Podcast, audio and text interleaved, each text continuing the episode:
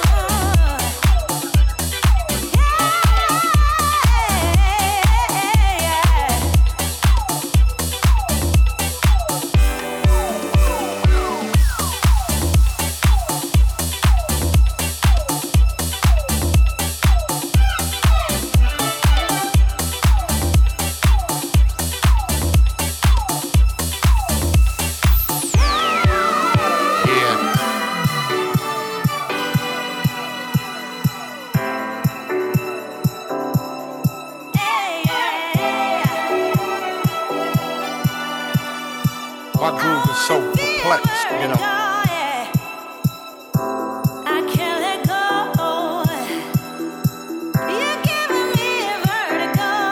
Comes from a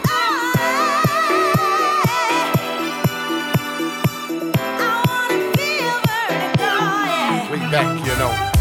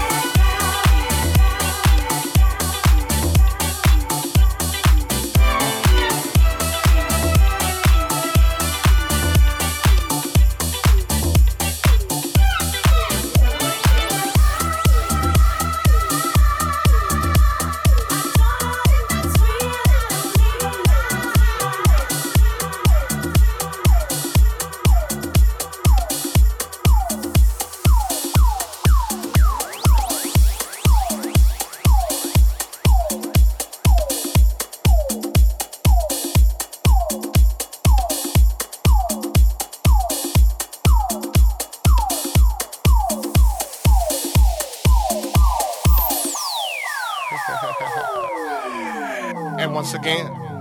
All right, you squares. yeah.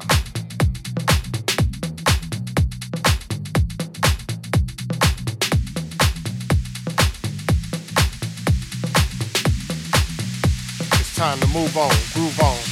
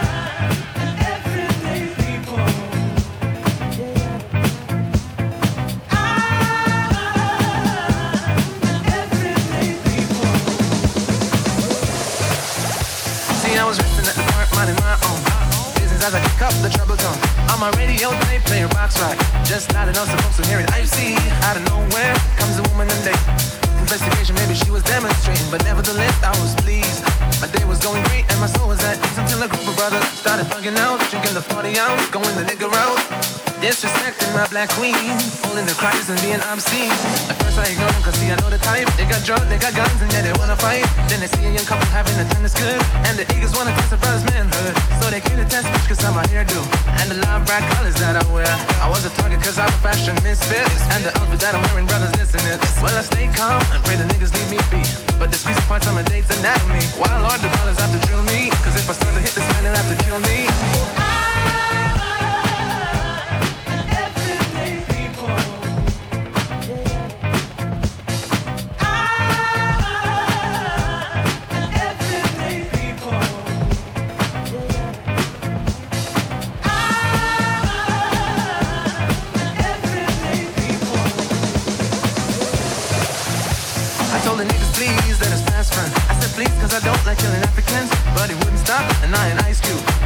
To take the brother out for being rude. And like I said before, I was mad back then. It took three or four cops to take me off of him. That's the story, y'all, of a black man. Acting like a nigga gets stomped by an African.